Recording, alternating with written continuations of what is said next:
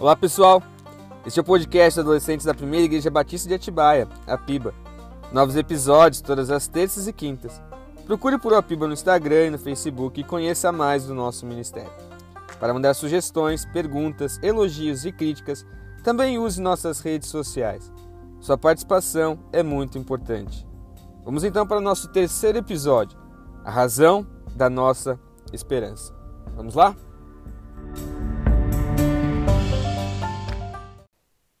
Estamos enfrentando hoje um clima de total falta de esperança. Eu não sei se vocês conseguem perceber isso.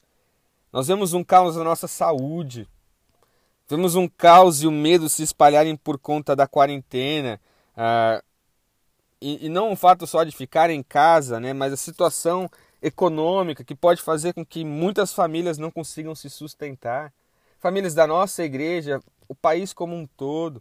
Vemos os, o caos em relação aos nossos governantes, esperando que eles apresentem uma solução que nos ajude a passar por toda essa situação, mas quando olhamos a opinião de um governante, a opinião de outro governante, parece que causam ainda mais caos e medo e faz com que nós ficamos, fiquemos sem esperança nenhuma.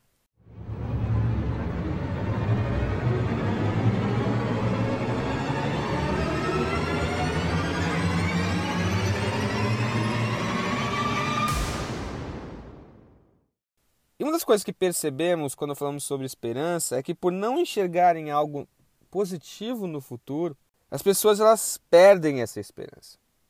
Talvez elas tinham até uma esperança em relação à economia e o seu sustento, mas agora que tudo parou, ela não sabe dizer o que vai acontecer no futuro e isso causa um sentimento de não ter nenhuma esperança para a vida dela.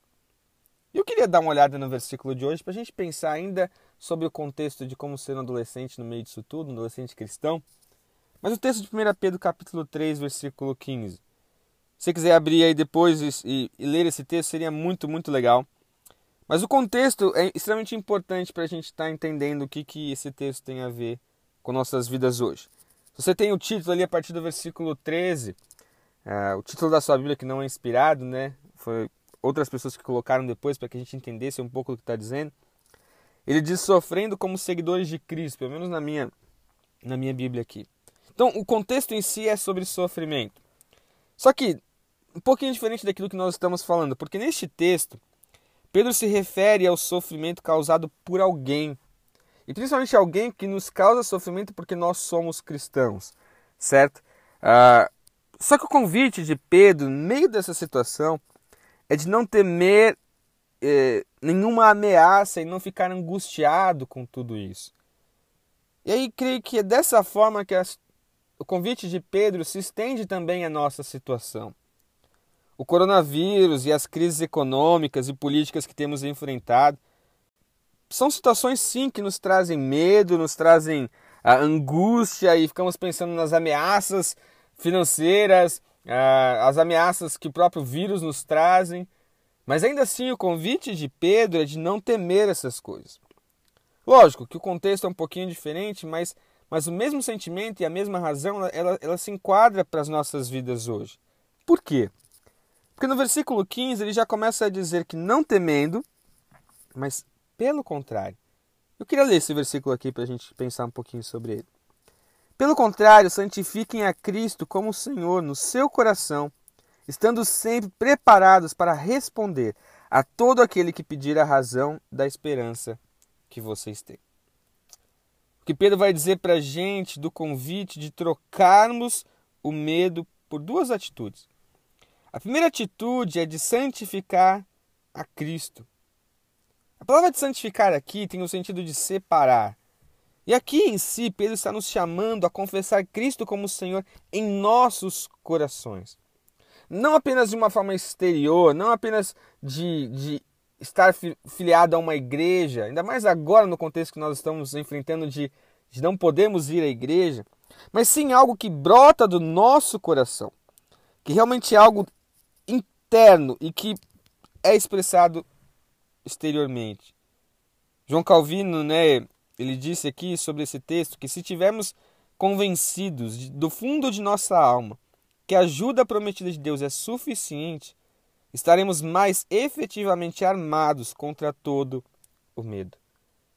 Se realmente nós temos Cristo guardado nos nossos corações, separado no nosso coração, como de fato, como o texto está dizendo, como Senhor, estaremos armados com, contra todo o medo. Ou seja, nós não precisamos temer porque reconhecemos que Cristo é o Senhor de nossas vidas.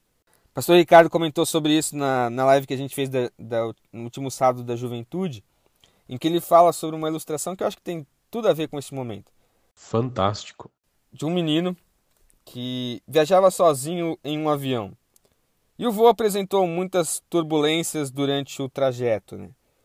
E as pessoas começaram a sentir muito medo, ficarem um pouquinho desesperadas, mas o menino estava lá muito tranquilo, curtindo o voo. Quando perguntaram ao menino como ele conseguia ficar assim tão calmo, a resposta foi: o pai dele era o piloto. Não é diferente quando lembramos que Cristo, Jesus Cristo, é o Senhor de nossas vidas. Ele está nos conduzindo. E a segunda atitude que a gente tem aqui, que o texto vai dizer para nós, é de estar preparado para responder sobre a razão da nossa esperança. O texto é normalmente né, relacionado à apologética por conta da palavra apologia, né, que pode ser o, que, o significado de responder ou defender. E, e temos sim que, que ter a capacidade de responder, de defender a nossa fé.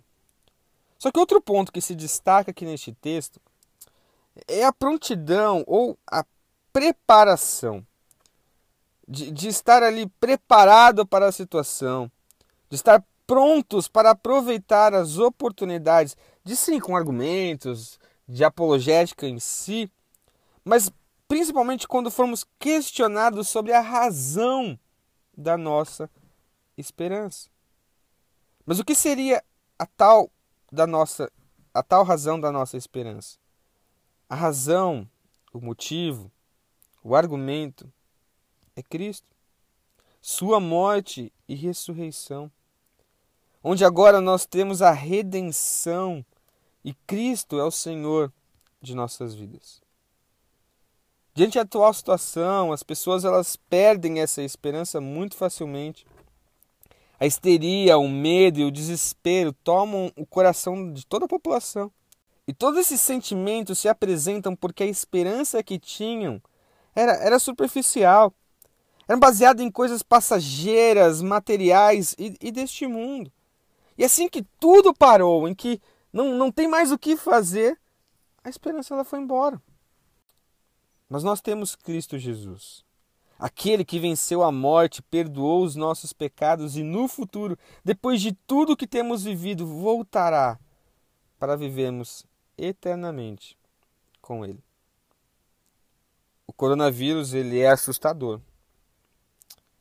Mas a pandemia nos dá uma oportunidade de responder essas pessoas sem esperança, em busca de respostas para suas vidas. Eu desafio você hoje a enviar uma mensagem talvez para algum amigo seu que não seja cristão, perguntando como ele tem passado nesses dias e se ele consegue encontrar alguma esperança em tudo que temos vivido. Eu acredito que você terá uma ótima oportunidade de apresentar a razão de sua esperança. Que neste momento nós possamos lembrar da razão, da base da nossa esperança, mas também que estejamos dispostos e preparados para também apresentar essa esperança, a razão da nossa esperança, para essas pessoas que tanto carecem. E a razão da nossa esperança é uma pessoa, é Jesus Cristo. Deus abençoe vocês. Estamos juntos aí. Esse foi mais um podcast da Uapiba. Eu queria fazer um desafio para você, adolescente, que tem nos ouvido, que é da Uapiba e é da Piba, já é membro da Piba, que gostaria de se envolver no podcast. Muito do esforço de preparar o podcast, de gravar e editar, tem sido feito por mim e pelo João Vitor Miranda. Uh, e nós gostaríamos de envolver vocês, gostaríamos que vocês participassem em toda a preparação e até mesmo fazendo os podcasts. Se você tem o desejo e gostaria de participar, Entre em contato comigo ou com o João Vitor. Nós gostaríamos de ter mais pessoas aí participando e usando o podcast para impactar cada vez mais os outros adolescentes. Valeu, galera. Grande abraço.